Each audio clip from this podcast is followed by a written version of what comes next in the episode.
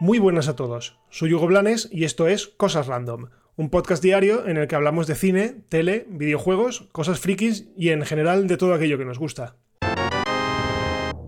Hoy empezamos para variar con Disney. Y es que, según afirma la revista Variety, ha fichado a una de las creadoras de la fantástica serie de Netflix Russian Doll. En concreto, ha fichado a Leslie Headland para desarrollar una nueva serie de acción real dentro del universo de Star Wars. Headland se ocupará, además de escribirla, de ser la showrunner, es decir, será la manda más de la serie, la que digamos que pues dirigirá un poco los destinos de la misma. Esto, eh, por si no lo sabéis, es el mismo rol que tiene John Favreau en The Mandalorian. Por cierto, lo mejor y lo que más me llama la atención de esta serie es que estará localizada en una época que todavía no ha sido explorada dentro del universo de Star Wars. Y me llama la atención porque ya era hora ya está bien de series que se encuentra entre tal y tal episodio o después de tal película o antes de tal película. No, que dejen la saga principal ya, que la dejen descansar y que se pongan a explorar la galaxia porque la verdad es que es bien grandota y seguramente hay muchísimas posibilidades por ahí. Y bueno, ya que estamos, pues tampoco estaría mal que rebuscaran un poco entre el material del antiguo universo expandido, aquel que declararon que eran como leyendas cuando Disney compró Lucasfilm. Porque allí la verdad es que hay historias súper interesantes, pero bueno, mm, eso es solamente soñar porque seguro que no pasará, al menos de inicio. Lo que sí que sabremos con certeza es que la serie estará protagonizada por una mujer, con lo cual, pues perfecto, aires frescos para la saga, que la verdad es que van haciendo falta y siguen un poco la tendencia que iniciaron con los episodios nuevos, con las secuelas, el 7, el 8 y el 9, que estaban protagonizadas fundamentalmente por una, por una mujer. Así que por mí, perfecto. Y seguimos con renovaciones, porque HBO ha renovado por una cuarta temporada una de sus series estrella, Westworld.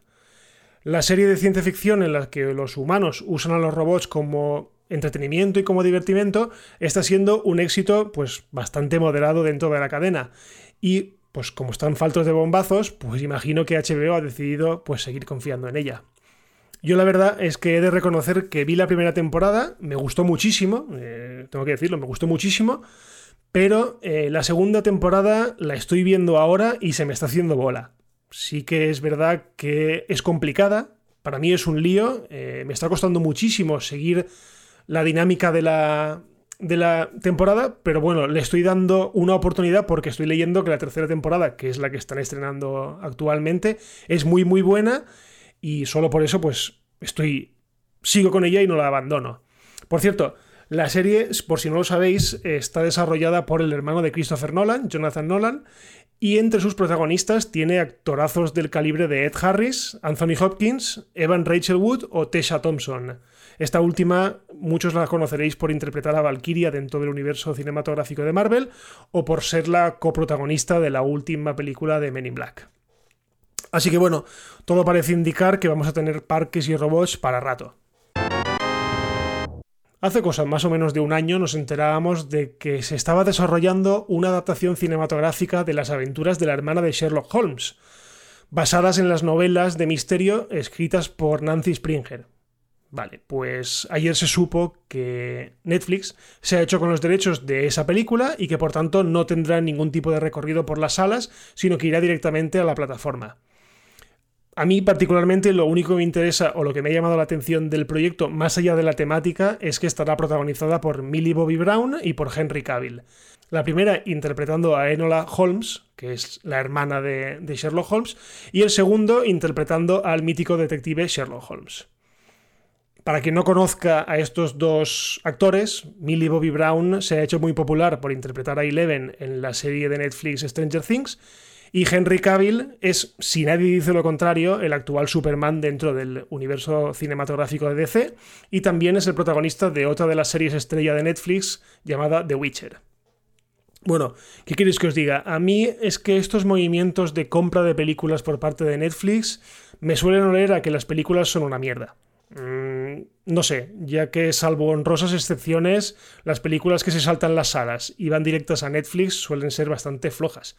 De primeras me vienen a la cabeza aquella película que se llamaba de Cloverfield Paradox o algo así, que era la tercera película del universo de Cloverfield, que resultó ser una mierda de proporciones épicas.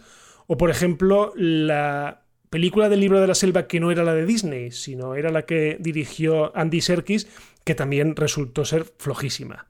Bueno, veremos si esta película de Enola Holmes es una excepción o sigue la tendencia de películas flojas. Y para la recomendación de hoy vuelvo a la noticia inicial con la que abríamos el episodio, porque os he mencionado que Disney ha, fichado a una de las creadoras de Russian Doll. Pues eso mismo es lo que os recomiendo, Russian Doll. Una serie que, bueno, da una vuelta de tuerca al Día de la Marmota, es decir, a que el protagonista, en este caso la protagonista, se ve inmerso en un bucle temporal en el que todos los días se repiten una y otra vez.